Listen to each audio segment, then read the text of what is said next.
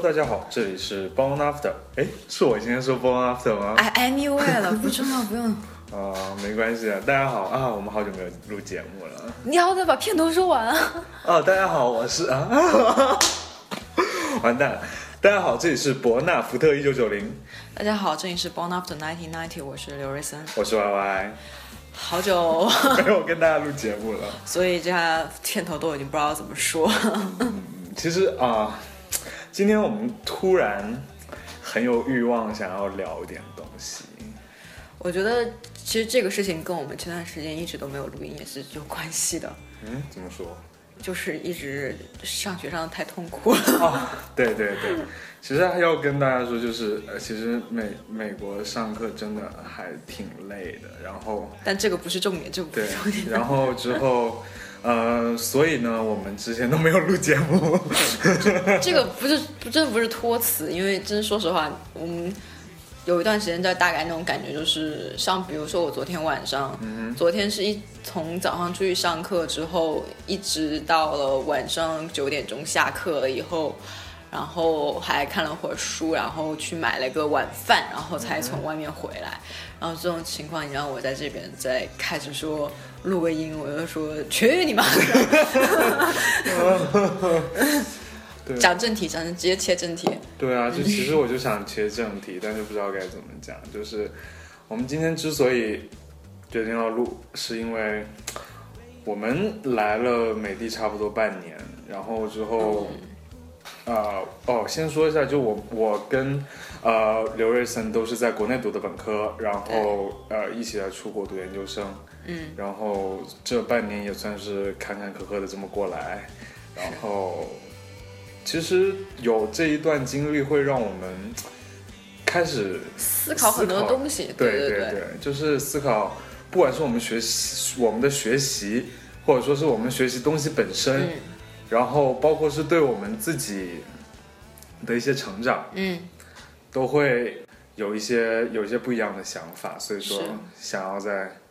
在这里先跟大家来分享。或者说是跟大家简单说一下，说这这个东西怎么开始的吧。反正我们俩今天在吃饭，但是吃饭的时候我这个情绪非常的 emotional，emotional，非常的不稳定，就是挺多愁善感的一副样子。然后就在聊，然后聊着呢，就就就快聊哭了。为什么？因为。就是这几天嘛，上课，然后呢，这学期有一门课，然后那个老师是特别能煽，就有能煽动情绪的那种。然后他是要教这门课呢，是他是写作课，但是他会分享很多非常好的文章给我们。然后我在国内读的本科呢，读的是这个英语专业。然后呢，读了四年读下来之后，我当时的感觉是我特别恨英语。我特别恨文学，我的学位是英语语言文学，但是我就觉得说，我他妈这辈子都不要跟文学有什么关系。但是我上高中的时候，初高中的时候，实际上都是一个文艺青年。然后，其实你在本科的时候忘了这件事情吗？我在本科的时候就觉得，我操，文学是什么东西？然后就是，其实一直都在想，因为我高中。就因为我是保送生，基本没什么高考压力。我在高中最鼎盛的时期，我估计我一周阅读量二三十万吧，那个字应该没有什么。因为上课就没在没在学习了，尤其什么数学之类的这种课，完全就是学你妈的吧。然后真是开心。对，然后因为我们整个班都是那个状态，整个班半数以上的人保送。然后当时状态就是我们不打扰学习的同学，那我们干什么？我们肯定不在教室里面打牌啊什么之类的，天天大家一起读书。读的特别开心，那时候看书读书量非常的大，然后初中的时候，因为我初中也是保送生，然后 我就属于初中保送了以后，高中就没保送成了。我初三的时候也是这样一个状态，大量读书，大量读书，然后就是我就觉得说那个时候的状态，在大学完全找不到了。然后大学时候其实老师是老师都是好老师，我读的学校毕竟也是。在对，也不叫名牌大学，就是这个专业算是全国内数一数二吧。对，基本上，然后 老师是好老师，老师也不少，都是有初心的老师，这么说吧，也是真心爱这个东西的。嗯哼。然后他们就是也很好的给建议说，你我觉得你们如果再要把这个东西学好，你一年要读一百本书至少。然后这句话我是最近想起来，然后我觉得特别后悔没有做到。但是我又在思考说，为什么我当年读下来之后这么恨文学，但是就这几天老师推荐给我一些这些东西的时候，我会被带动的这么狠。就是我刚刚就是吃饭前在房间里面看书，看就就就读的时候就开始快哭了。为什么读的快哭了呢？是不是说他真的说写的是多好？他的确是很好文章，但是我是就是加进了这个想法，就是为什么我以前这么爱的一个东西，哎，又要哽咽了。就是为什么以前这么爱的东西，在我大学四年读下来之后，我这么恨它？我就觉得我四年都读哪儿去了？我就在思考这个问题。因为我我是这样，就是当时其实高中的时候我们是一个文科学校，算是一个外语类学外语类学学校。然后我当时很毫不犹豫的，就是选理科理科，因为你有文科不好。对对，我政治特吧，对我就是政治差。其实我的排列是物理、地理、历史，然后是呃化学、生物、政治，然后就，但是其实我会觉得，不管怎么样，高中的物理会让我做的特别的爽。嗯，就是就是当时还在讲，我现在还依稀记得，就是我特别希望，就是啊、考试的时候出题最好那个电子就是在重力场又在电场又在磁场里面，就是我已经完全听不懂这个东西了，完全。因为因为其实其实高中的高中那那部分会说电子就是你计算它的速度啊轨迹啊那些东西，嗯嗯。就是当每加一个场，你可能就会你列的式子就会多加点东西，然后反正就是你想让它越复杂越复杂越好越就越有意思。对，我会那个时候我会觉得那些东西就是很有意思，就包括其实上了大学也是，就是嗯我上到了大学，就是其实很多我周遭的同学其实都是应该说我高中的同学，高中上来的其他同学很多都是读文科的，嗯。然后像我一个单独苗是读理科的还挺少的，就是基本上跟他们通电话，跟你们通电话的时候，就会一定会把自己学了的东西跟你们，show off 一下。以炫耀的方式全部再讲一遍。但是我当时真心是觉得说，那些东西我懂，然后我能理解嗯它的 appealing 的原因。嗯对，就是是很开心的一个过程。但是其实我来到这边，嗯然后其实我觉得最最归根结底原因是因为我可能大一大二过完了以后，到了大三大四就开始放纵了。都是开始放纵的一个状态。然后其实包括要。呃，相当于是你大一大二的基础打了一个基础，然后大二开始深入，但是这个深入，呃，大三大四开始深入，但是这个深入东西其实是你 graduate 的基础，嗯然后之后我现在之所以比较 suffering，就是因为那一段其实我没有太学好，嗯所以我现在会比较捉襟见肘一点。嗯然后，但是我回想起来，就是呃，哪怕我上到大三、大四，我没有意识到说我当时其实没有学好的一个很重要的原因是，嗯每当呃考试前一个星期，我能够理解它 这个东西很好，就就是开始抱佛脚了。对对对终于开始捡起了你放下已久的书。大家都知道，就是你在国内读书一定都会有这个状态，就是你可能前面百分之九十的学期你都是在玩儿啊、社团啊、第闹啊二三个星期可能还稍微认真看一下书，对对然后就再见了。然后之后你等到最后的两两三个星期考试主要来的时候，你开始猛攻，然后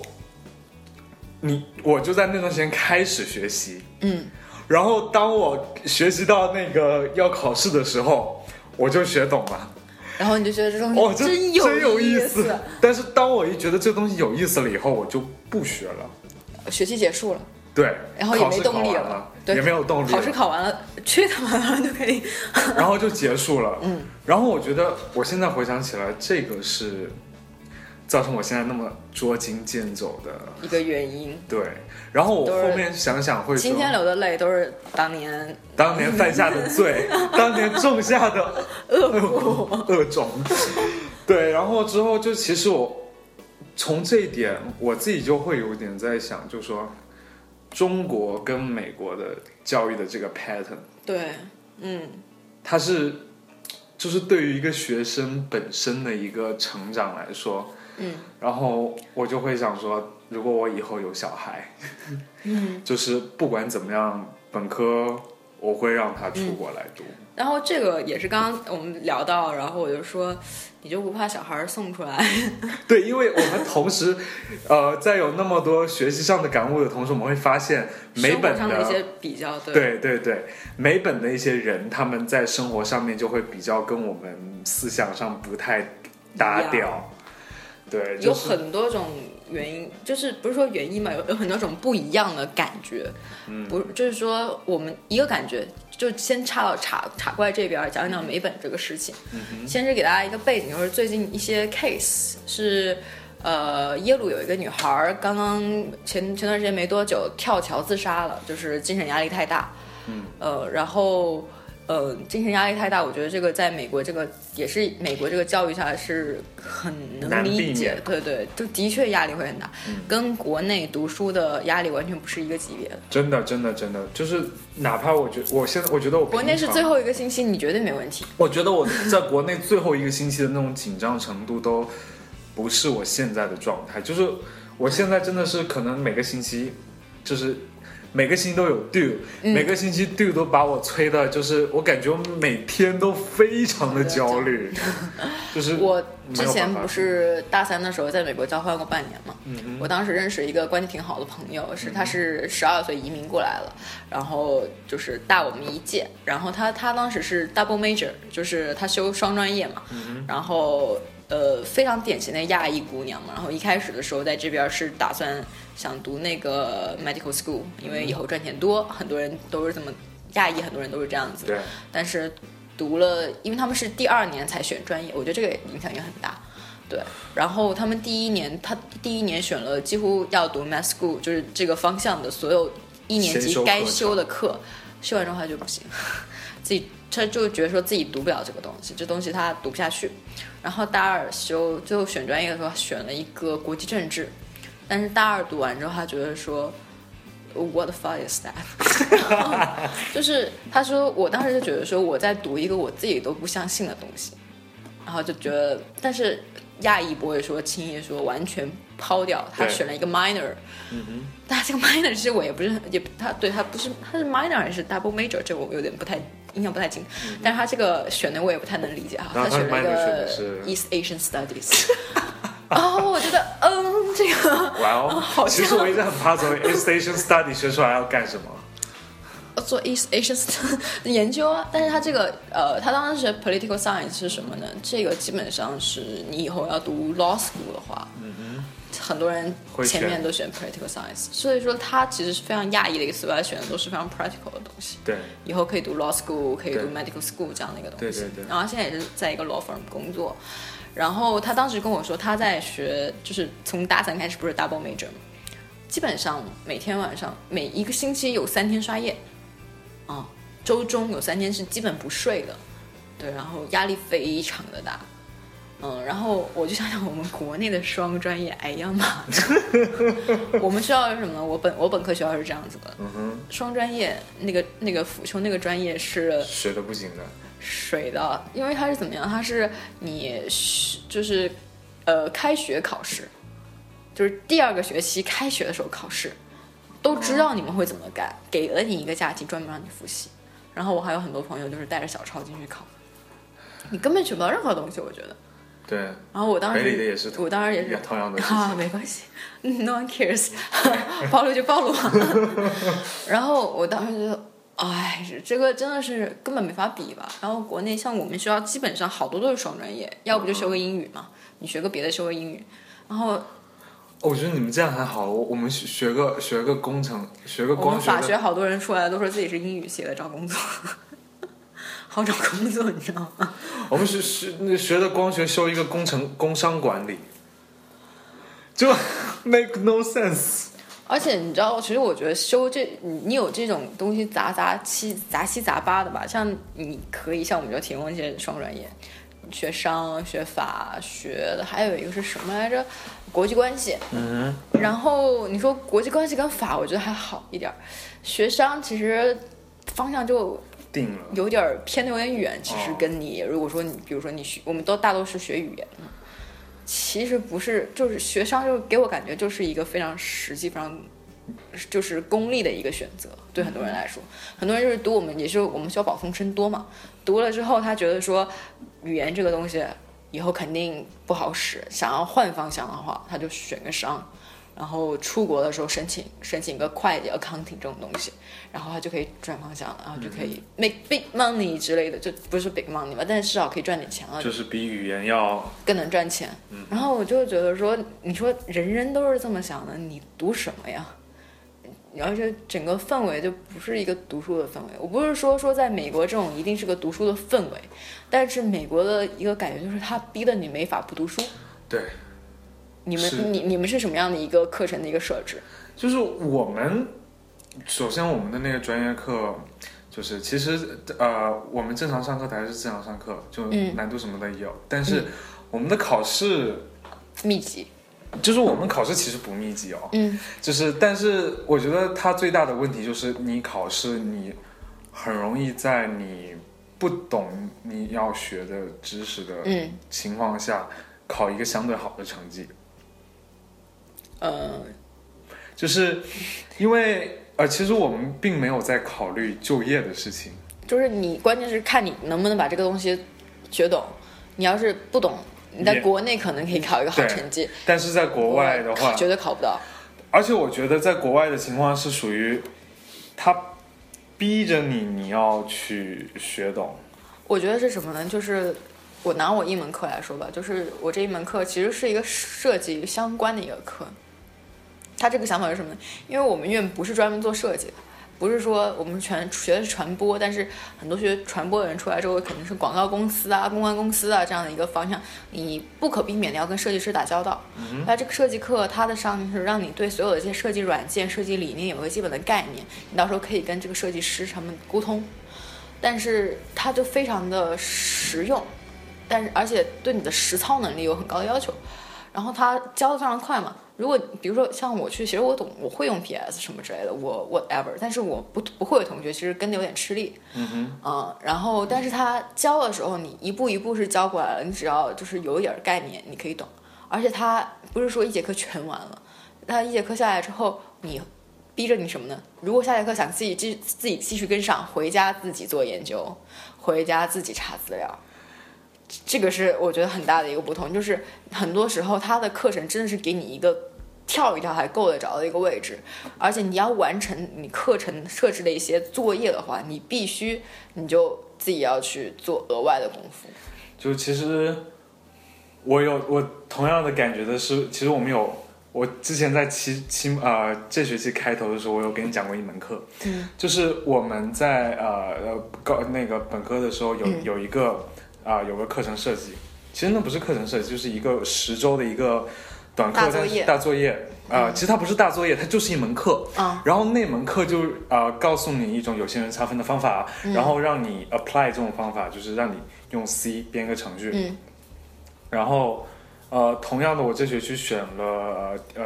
计算电子学，嗯。其实就是同样的一个东西，嗯，但是其实啊就跟你说。我在本科一个学期做的那个东西，是我在这边做的第一次作业。但我觉得这个可以理解，你毕竟本科跟研究生嘛，嗯，我觉得不一样，就是，呃，而且这边他可能研究生，说实话，他拔的是一下往上拔狠的，他不是一点点的那种高度给你拔上去，他他预期你就该能把这事儿给做出来。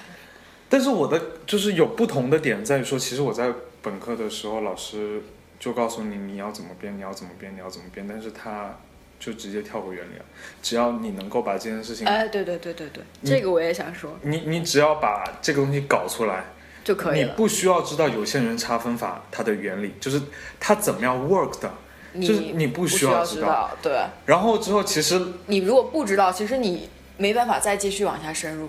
然后老师就直接不告诉你他。这个理论上的东西，它嗯要变成一个实际操作，你怎么做的？你程序你是怎么写的？你不需要找。你不需要知道了。嗯，我这个感觉很强烈是什么呢？我也是这个课对比出来的。我这边这个设计课，它有这个你设计课上完之后，当场你在课上他留了时间，他给你一幅其实挺简单的一个海报，你照着给我做一幅出来，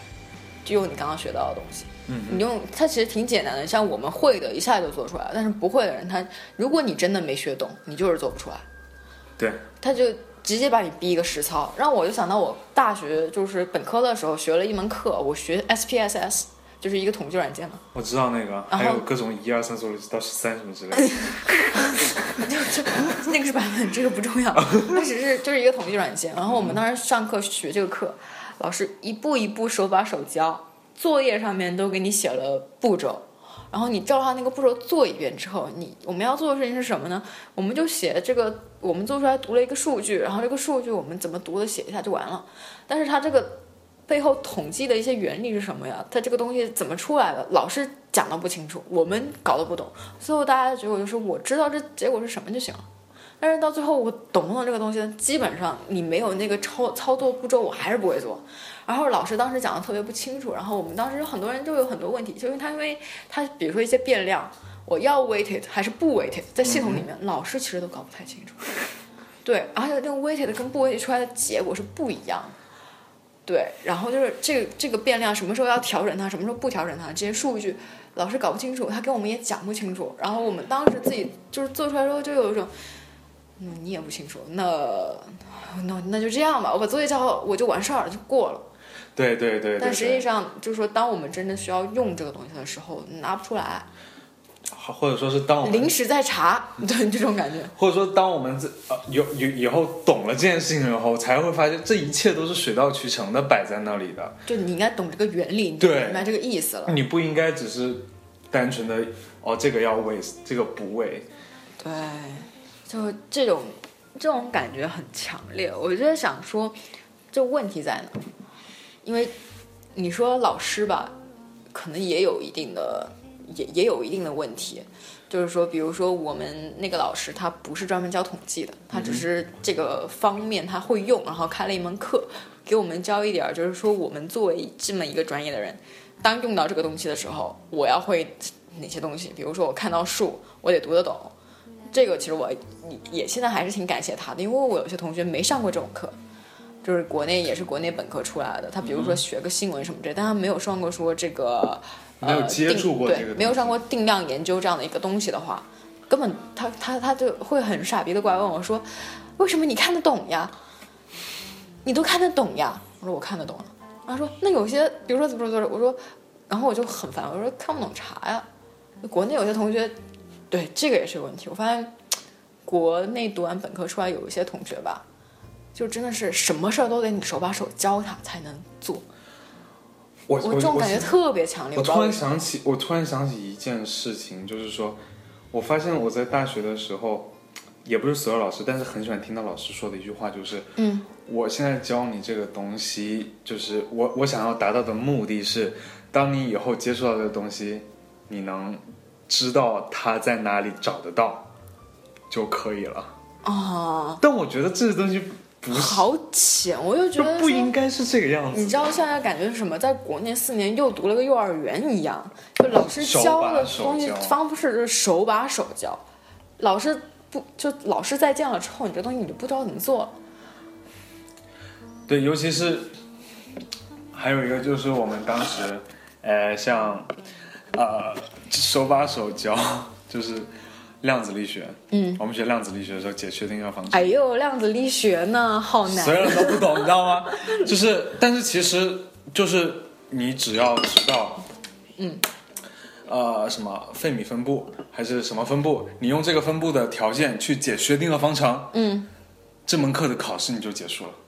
就是你说现在比起来之后，你发现这个很浅吗？不是不是，就是你你只用老师手把手教你这几种方法，你只要手把手的学会这几种方法，你的考试就够了。但是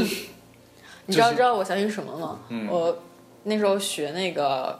学了一门课叫经济数学，嗯就是高等数学的所有东西的基础简薄版，简薄版挑一点出来，因为因为对我们没这种要求，我们只要有修一个数学模块的课就行了。我当时其实基本上没学懂，但是我期末考试基本上还是考了个八十分，我就把每一每几乎每一道题写到我会的步骤我就不做了，然后能解的我解出来，还是考了个八十分。我就觉得说，但是你你现在叫我做，我还是不会做。你问我这是什么东西，我还是不知道。就是我我就是我觉得我们学校就是让我觉得有点受害的一点就是，你像我像我刚刚都说的那样，就是你只要懂嗯哪几种哪种这种解法，嗯，那就是只要你能懂了以后，我都不是得八十分，我是得九十分。啊，你懂我的意思吗？就考考试就是真的就是，但是其实也，因为现在说来会觉得非常的，老师他是一个很尴尬的位置，就是教我对我也在想这个问题。对，嗯，老师就是很尴尬的位置，就是教难了你又不会，嗯。教教简单了这门课又好像嗯。怎怎么怎么样，就是只能取一个中间中间的一个，这是这是对于厉害的老师，嗯，但是我觉得还有一种老就是普通的老师，就是他也在水。他也在水，哎你知道我当时你刚刚说这个，我想起一个老师，他是那个复旦还是哪哪个学校还是上外吧，我想不太起来。有一个呃，就我们这个方面的一个老师，他就是呃微博上面叫文约格大学士，嗯哼，对，他就人格大学士，他就是属就是天天在微博上面骂我们这帮学英语的这个基础不扎实，然后出各种傻逼的错，然后包括像我们学校高翻不是很牛逼吗？每年去考我们高翻的人特别多，写就是都会就是经常有老师在网上，其实这是不应该的啊，但是经常有老师在就是网上挂傻逼，就是说 你他妈这都不懂，你敢过来考试这种意思，就是比如说什么莱莱茵河啊什么之后之类的，他就会翻出一个非常莫名其妙的东西，你就会就是老师就反应就是你他妈莱茵河你都不知道，你还敢来给我考试，然后就就大家，然后其实我当时看了，然后心心里面一紧，说我操，我我其实这个莱茵河我知道，但前面那个词儿我其实真不认识。然后，然后我当时就啊，就觉得说自己四年多废了。然后他，但是他前段时间说什么事儿，就是学生给他的评价特别低，因为他考试难，好之类的。我不知道是不是说真的是因为他考试难，所以学生才给他的评价特别低。那我觉得他在，因为他写过一篇很长的文章。抨击这个，他出名好像就是因为这篇文章抨击这个中国现在就英语教学这个问题。就英语教学，他说照搬的是什么呢？是苏联的英语教学的体系。那就是这个东西是在学，苏联人学英语的方式，对你不是一个就是说学英语语言文学，不是学英语语言学，不是学英语文学这样的一个思路在学，而是把英语作为一个工具一个语言在学，所以就出现了很多问题。就是大家就是我们，我当时在交换的时候，我们房我们那个住的那个 apartment 里面，其实有个小姑娘嘛，小我一届，应该当时是，她是呃 native speaker，然后她学的是呃比较文学。嗯我其实我当时就是觉得卧槽，就是因为他相当于是就是学英语跟法语的比较文学，比较文学在我们嗯基本上不开那个本科的课，然后。他的阅读量的话，跟我们就是是我们学霸的量，可能比我们学霸的量还高。就是他的那个是一周一本书，是个非常正常的速度。就是对于，当然是哼，人家也是是学那个文比较文学的，而且就是说，虽然说人家我们一开始想说，他说你是英语你本来 native speaker，你学一周一本书正常。那想，人家比较文学，人家还读法语呢。然后我就觉得，嗯，那就是我们就是学东西啊，就是就根本没法比。而且其实你说实话，很多学中文的人现在也就是你你说你可能学呃中文再加一个其他语言的语言文学，你能达到一个人家一一一个周星一本书那样的然后而且一个，读的也是挺难的东西，这种我觉得那个积淀根本不是一个概念。你像我们呢，我们是一个学期读，我们我大一还是大大一的时候读，大一上那个泛读，还有什么文学选修课，不是选选读课，就学一些经典，一一学期四本书，好多人都读不完。就是没有在用这把这个心思放到读这个书上书上面来，其实我当时我也不是说每本都读完，没就是可能说草草翻过吧。因为其实我有点儿点儿也不叫阅读障碍，但是我觉得可能是因为学多少有点儿是因为学英语这个事儿在大学才闹出来的一个问题。我喜欢新读，然后大学的时候老师就会教你说是 scan and skim，就是你要速读，你读书不能那么慢慢的读。你说这是有道理，但是我新读这个毛病，我几乎可以说我是改不掉。我读中文都有这个问题，嗯，然后我就当时就特别的 suffer，因为经常是老师一篇文章下去，全班一起读，你新读你一定比别人慢，不是说你看不看得懂的问题，是你新读就是一个影响你速读的一个问题。对，然后我就开始就是非常 suffer，因为我这个问题改不掉，嗯，然后我就开始后面我就是抗拒去这个去读书这个过程了，而且你你会觉得说我新读是错的，那我只要一读书，我一开始新读，我就说。不能这么看，看一群你得快，你得扫。但是这样子一下之后，我就是就是不是我自己一个读书的状态了。就是给你相当于是相当于给你你上了大学以后给你一个读书的打击，就不是叫打击，给你就读书变成你那种任务了，不是说我去欣赏这本书有多好看的地方，而是我要有技巧的。对对对，我要有一个，就是它是你一个，也是一个工具性的一个东西，就觉得特别的难受。那段时间，然后，但是我到这边之后，我先是上学期上了一门课，也就是我们是写作课是必修的嘛，我上了两门，得这么进阶着来。现在上的这个就是 writing for professionals，还就是非常要求也还是挺高的一个课，然后也是跟 native speaker 一起上。然后上学期上那门课里面，就是读一本在这边也算是写作圣经之类的一本书的 On Writing Well，然后里面就有一句话，就是说。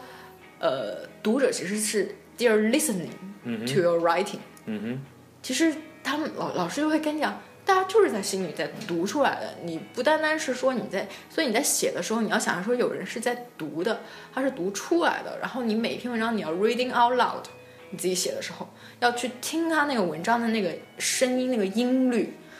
然后我就觉得，那其实我真的心读也不能算真的是一个问题。你可能说真的说影响我的阅读速度，但它不影响我真正读书这个事儿。然后我瞬间就有种，操！我大学我那四年的那个，就是这种心里面的压力，就真的是何必呢？就是最后就真的是对我来说，到最后，嗯，导致我其实比较抗拒阅读英文这个事儿，有一定的关系。我觉得跟其实而且跟我们当时选的材料也有关系，因为选的嗯。就是我们也有好的老师，他提出过这个问题，是什么呢？嗯，你很多英语系大一上来是从 Shakespeare 之类的东西开始的，它就是特别古的一个的，它是古英文，嗯或者是有一些好一点，它从 Victorians 那个 age 开始，就什么查尔狄更斯啊，但是它都已经是还是一个，就是就是用我那个大学我还比较喜欢那个老师，他的话说。就是 they're using that man's language，就是说我们读的这些东西，它是不在我们语言体系中的。其实跟现在的人，就是不是说读民国了、读晚清的东西一样，你可能真的一上来你就读个这个东西，你真的不太能有那个爱。对，就是没有办法可以让学生们进入到一个对，而且你大一你上来读这种东西之后，其实很多人。那种感觉，你很就是它不是一个让你去爱上这些东西一个好的契机，嗯，所以我最近读的这篇这本书叫做《The Best American Essays of 2014》，它每年出一个新版，选选的是就是当年就是比如现在一五年嘛，选一四年最好的所有的，他们选出来说说美国这一年出来的写的最好的文章，然后就是非常 modern 的 language，以及非非常就是。你可以跟他，就是跟你同时代的一个东西，你这真的是能有对话、能有共鸣的。然后像我，就是我们这就是这一段时间的一个作业吧，一个 project，是每个人被分了一篇文章，然后你去读这篇文章，反复读，然后你写一写一篇评论，写一篇 critique，然后你要当然全班读你自己的 critique。然后就是向大家阐述你对这篇文章的理解，别人可能读一个一遍，你可能要读四遍五遍，去吃透它，然后去给大家分享。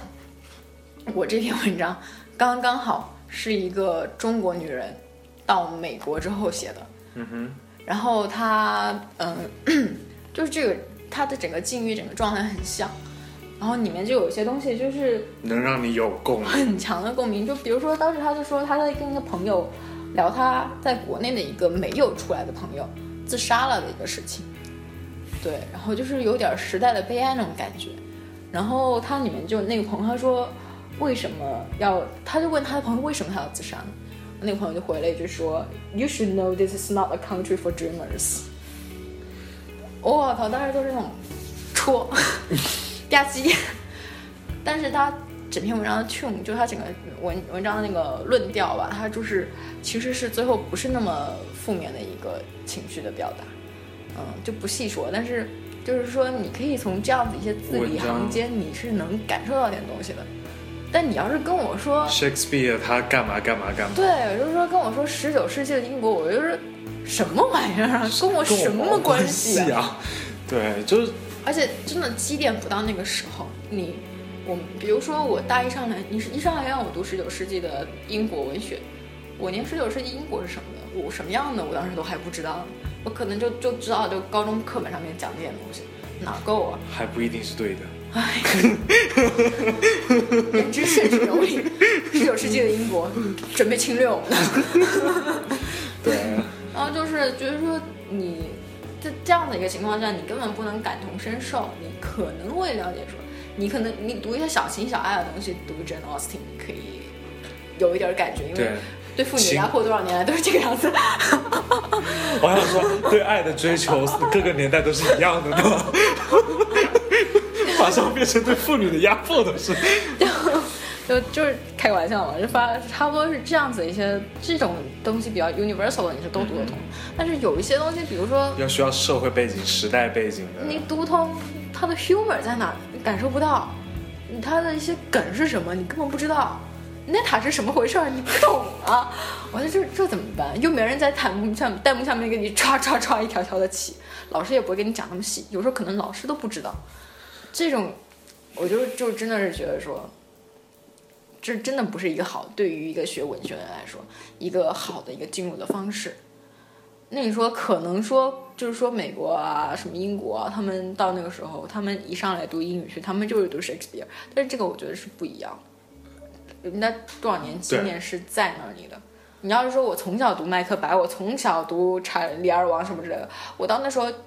顺理成章。你给我再读些什么东西？你像我，我我我之前读过什么，就是说稍微轻松一点的，比如说《仲夏夜之梦》这种东西，那我在我的同龄人中都算是比较文艺的，对，所以我说这个东西，这真的是一个整体的一个积淀呐、这些问题都是很现实的摆着，就最后就逼得你啊，大多数人最后，如果你真的不是对文学有那么强的热爱的话，就是逼着你赶紧走。你可能说一开始我的热爱大概是个七十分儿八十分儿，呃，这一个学期上来，大学第一一个学期上来，我差就就可能就五六十了，就接着然后一路一路讲。虽然说就是学习应该是一个痛苦的过程，就像你刚刚说的，你就学的很痛，但是你学到一到旦你懂东西之后，你觉得就是说这个 pay off，你觉得很值得。我就是现在，我可能说我上很多东西，我学的也是很痛，但是我一旦说我说读一遍不行，我读两遍、读三遍，我终于懂的那一刻，我就觉得说特别感动。但是我觉得这是是基于你对这个东西本身的一个兴趣、一个爱的一个地方。嗯，然后如果说没有这样一开始把你这个爱先给掐了的话，你你读下去真的是不太可能的一件事情。让我就就是又让我带回到我大学本科时候那个班里面那种感觉。我们可能我们大一的时候那个老师就是精读课吧，就是生物痛觉的一门课嘛，所有的那个英语学系的学生。然后大一的那个老师还比较好，我们这个课堂还稍微有气氛一点，对，大家互相之间上课还比较愿意说，就是就一些文章进行一些 argue。然后精读精读那本书哈，我就不在这里评论了，我也是觉得就那样啊那个老师实在是，even worse。就是主编是一个非常德德高望重的人，啊。在就我们就是那种有点镇小之宝那种感觉的一个人，嗯但是他选的文章实在是有点男子沙文主义，老 大男子主义的，就实在是我们经常就吵，有很多就是两性关系的一些东西在里面，经常就是二十四二十比四，因为我们比例就这样啊，二十比四然后开始吵。然后大一的时候，大二的时候就是 we don't give a fuck。我们大二换了一个老师，那个老师把我们全班的兴趣都给抹灭掉抹灭掉了，然后就没根本就没人连就我们一点点儿就是说，你说我们大一可能就是说不太认真，但是上课还算稍微还能激辩一下。大二就是真的是一个 don't give a fuck 的状态，然后到大三、大四，所有人脑子里面就是出路、出路、出路。而且我觉得很多问题就是，我觉得以前我是觉得很有道理，但现在我觉得其实是一个非常悲哀的一个事情，就是叫什么叫高校就业要跟市场接轨，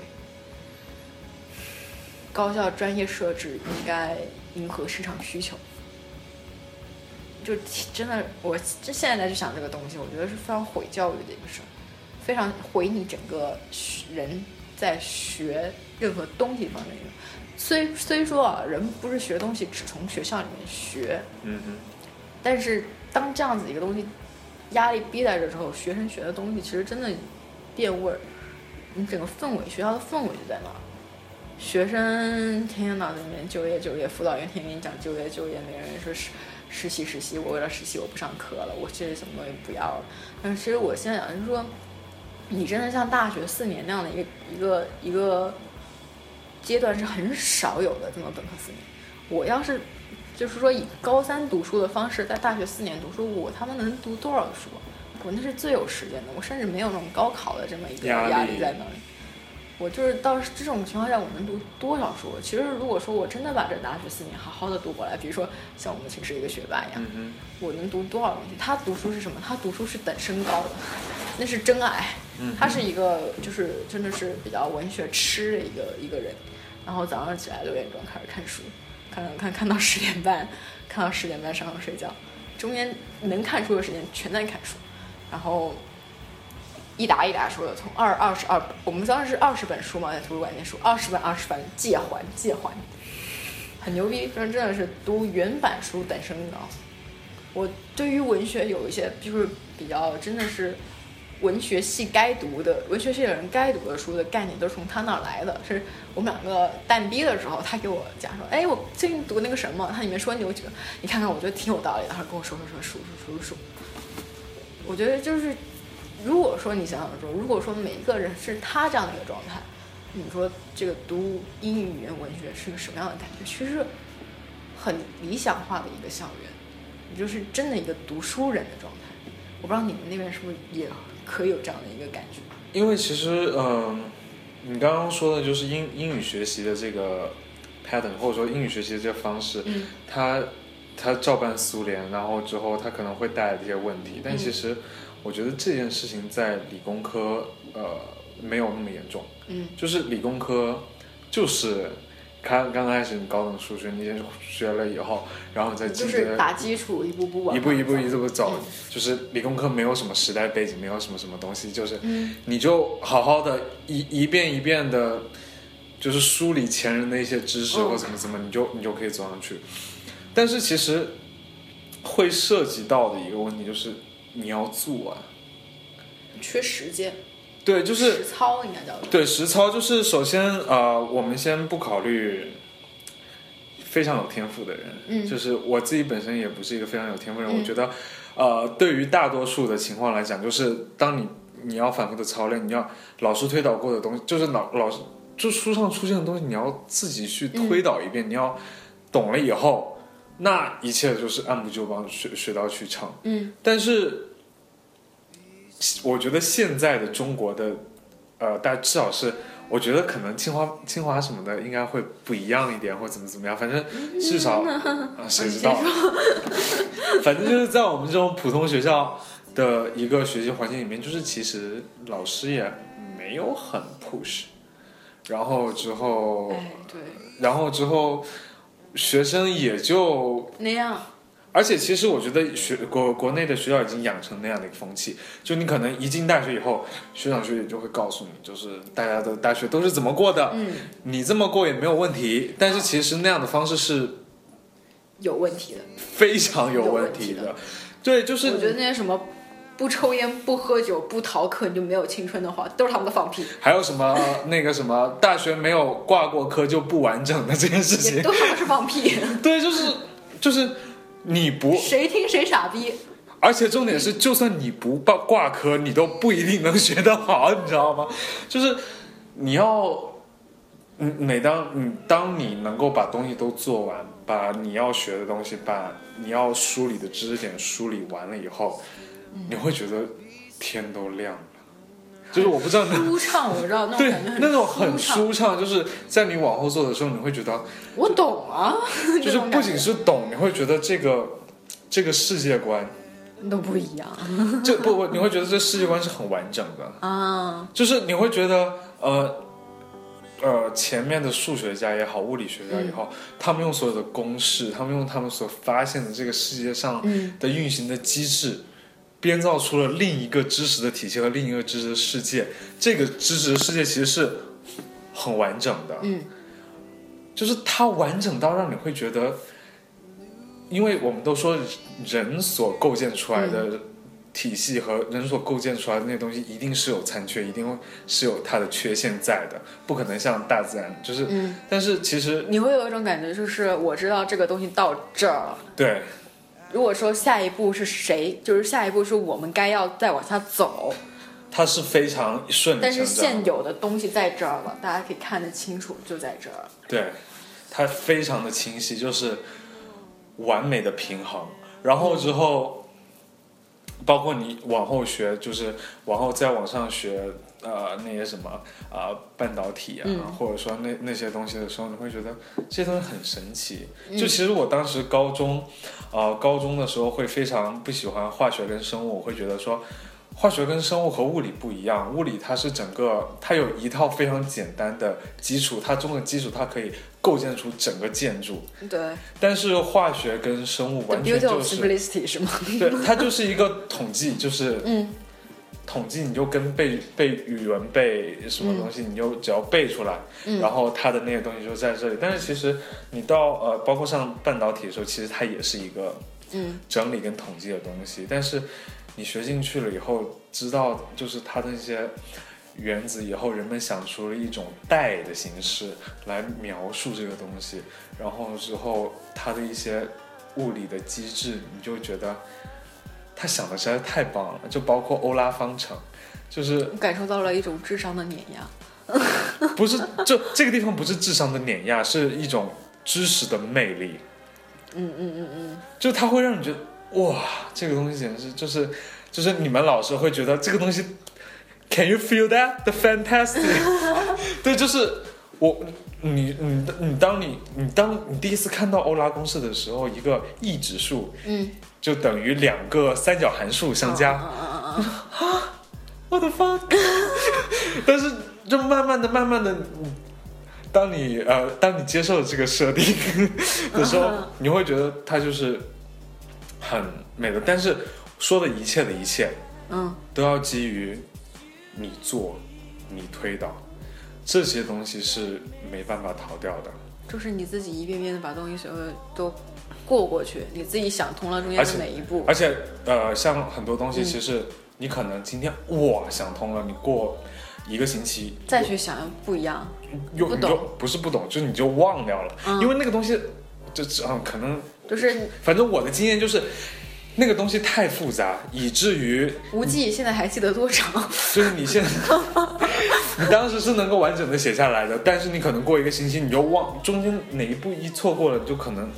又又不懂。但是你每次去回忆或每次去重新塑造这个体系的时候，你会发现其实我当时想的也不够完整，我又想了一遍，又又又慢慢然后你慢慢出来，只是当时只是惯性的凭记忆写了那么一步出来，你还真的不懂，然后之所以你就后。忘了。但是你不停的刷，不停的过，不停的刷，不停过的时候，这个东西慢慢的起来，慢慢的起来，你会能够理解。内化了，对，让我想起我操，我想起我当年精读课读了一篇文章，就还在我对精读还有爱的年代，有一篇文章其实讲的很好，它就是讲的这个 education 实际上是一个 internalize all the knowledge 的过程，对，把真的把所有人说存在于世间的知识变成你自己的，有你自己对这个世界的了解，对，不是说你出去观世界你有世界观，而是说你通过各种方式，让这些东西变内化成你的部就是分。就是从外面的世界变成一个你自己内在的小周天，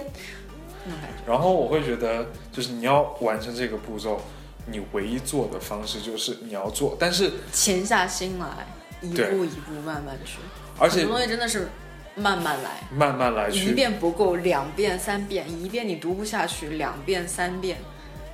哎，所以为什么我会说，呃，我希望如果我有小孩以后，我希望他能够在尽早的被扔到这种高压的环境当中，让他真正的有内化的这个过程。就是这个东西，啊、我我我现在可能想，就是说，可能这个你一遍一遍过，嗯，对于普通人来说，他是需要一个 push 的。对对，我们智商平庸的我们这群人来说，对于智商平庸的我们这群人来说，你是需要被 push 的。然后，其实我觉得国外的，他也不是老师在 push，他是整个机机制在 push。你的课程设置就是这个样子，对就是这个节奏。对，就是你，你不需要去讨厌任何人。嗯，就你可能你国内会有说，我操，这个老师怎么这样？就是改出每每周又小测，然后怎么啊怎么样又难，你会开始对这个老师本身进行一个否定，或或者说是厌烦。对，大家就说为什么操这个老师怎么这么烦，这么事儿？对对对，但其实我跟你说我真的是这个状态其。实我刚刚在想说，呃，是不是因为说就是人就是老师的问题，就是说你你可能你老师要足够的有一个知识的水平，让学生折服，那让他再 harsh 再去 push 你，你也会觉得嗯，他是我是。像像一个被驯服的狮子一样，就是我是值得去跟着他的 pattern 一步一步走的。但我觉得可能我现在在想，其实并不是。其实老师只是，我觉得老师他只要就是在这边给我的感觉就是做到一个点就够了。什么？这个点是什么？Do your job。对，老师尽了他的责任，我们做的我们自己的责任。我知道老师设置这些东西很事儿逼，但是他是就是说课需要的。而且就是这个是一个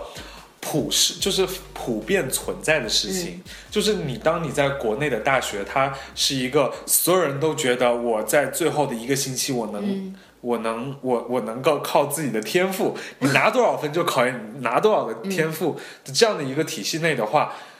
所有人都是一个没有办法被嗯，拘拘或者说是约束起来，好好去做。但是国外是理论，一旦有一扇窗破了，他就整个事儿就崩塌了。对而且我觉得这边是什么？老师非常的真诚，无论你考多少分，老师很对你很真诚。对对对对对，老师就是他不是说我你怎么这样子啊？这不是拖我后腿吗？你们这东西我考评真的不会，真的不会。呃，这就是我有一个老师，他非常直接地跟我们说，No one will care about your grades after graduation。但是他每节课对我们要求也很好，就是就是这个课我们几乎是每两节课就要做一次这个 presentation。他每节课给你非常仔细的点评。嗯国内我就遇到过一些老师，就是你就会觉得说你他妈备课了吗？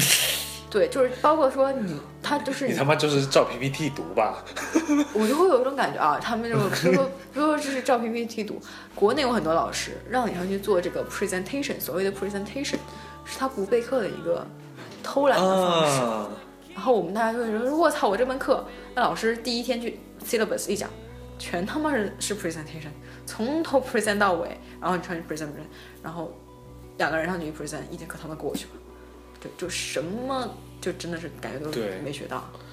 首先就是这边老师，我觉得有有一件很贴心的事情，就是呃上个学期我期中期中考试、嗯就发卷子嘛，嗯因为呃在这边还是当场发，所以说就是嗯，就是如果你直接把卷子发下，你可以看到大家的成绩。但是老师就会很贴心的在每张卷子前面钉上答案。哦，对，就是你你拿，首先它是它是钉上的哦，而且就是嗯。你不是说你放在那里不小心就能翻开，嗯。就它会把分数直接两边钉上，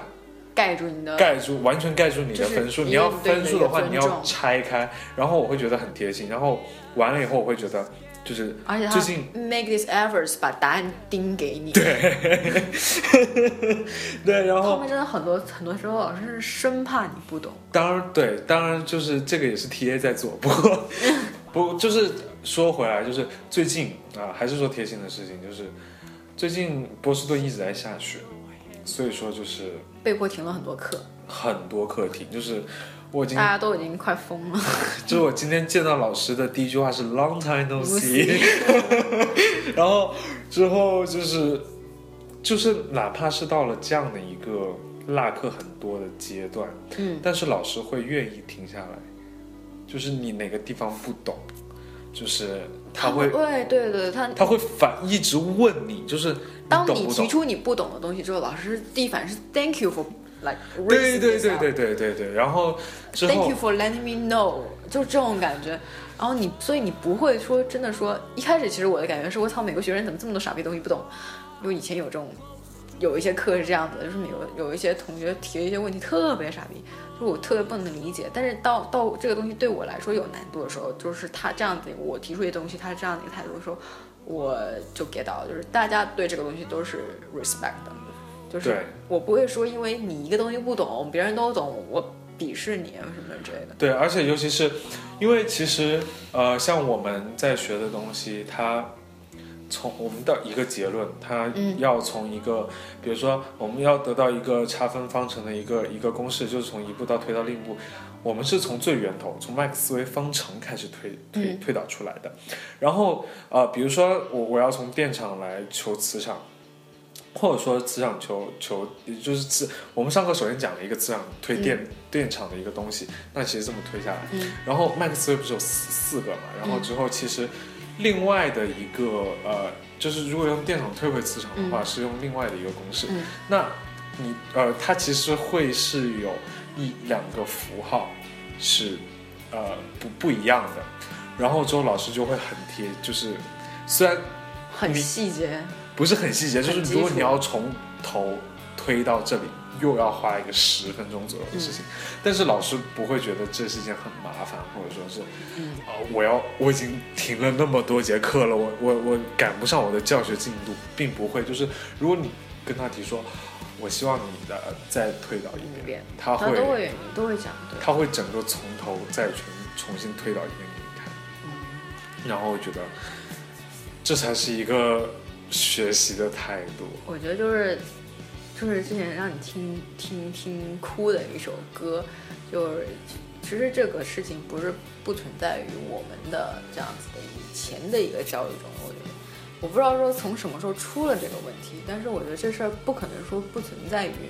整个中国这样的一些教育的一个传统中。就是很多东西，你说大家说格物致知，一遍一遍读，一遍一遍去探究，这是对我们来说是存在的，就是以前都是存在的。那说什么？就是简单的一首歌叫做《从前慢》。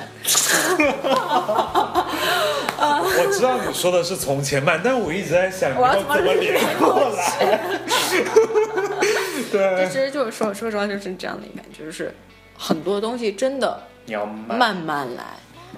嗯，我觉得其实就包括我最开始讲的那个例子，就是呃，我前那个本科那个前面三三年花一个十周做的的那个作业，然后老师其实老师并不是不讲，他先先讲了一遍，然后没懂，再讲一遍没懂。OK，算了，大家就不要知道这件事情了，就是大家知道他是怎么操作就好了。我觉得好多都是这样子，我们混过来了，就以前都是这样混过来。对，就是老师也这样，学生也就这样，然后就过来了。但是现在就是真的是放一个比较慢的一个速度，不是说事事求效率，而是真正求说你懂没懂、明白没明白，这东西是不是你真的是学到了，把很多东西放慢来，然后就是说。我觉得很多一些话，比如说什么终身学习 lifelong study，其实建立在是这样子的一个基础上。对，所以我们今天大概就就是这差不多应该聊一个多小时了，就基本上到这儿吧。然后最后给大家放一首歌，但这个时候真真的是值得挺值得安利的一首歌。对，呃，是这个、呃中国好歌曲，就是一个学员，就是一首歌叫做《从前慢》。从前慢，它是大家听就知道了，还不错。嗯，对，这是木心写的词，然后作曲是是 whatsoever 啊，这是非常优秀的一个啊作词作作曲人，大家听一下这首歌吧。好的，各位再见吧，拜拜。再见。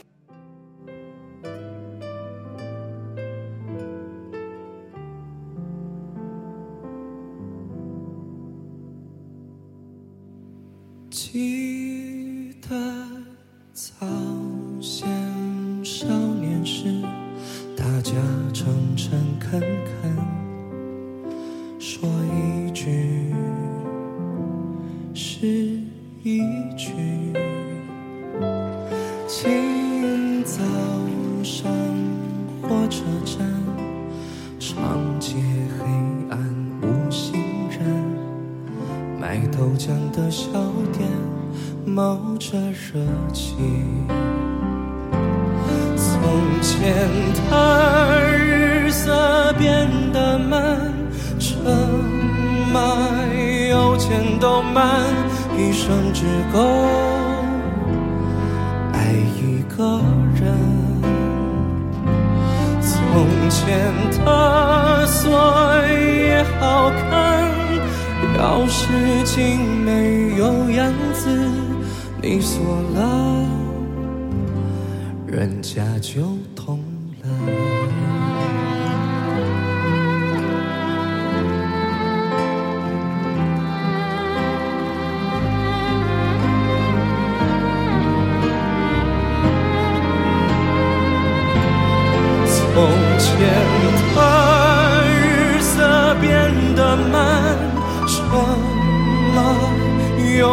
都慢，余生只够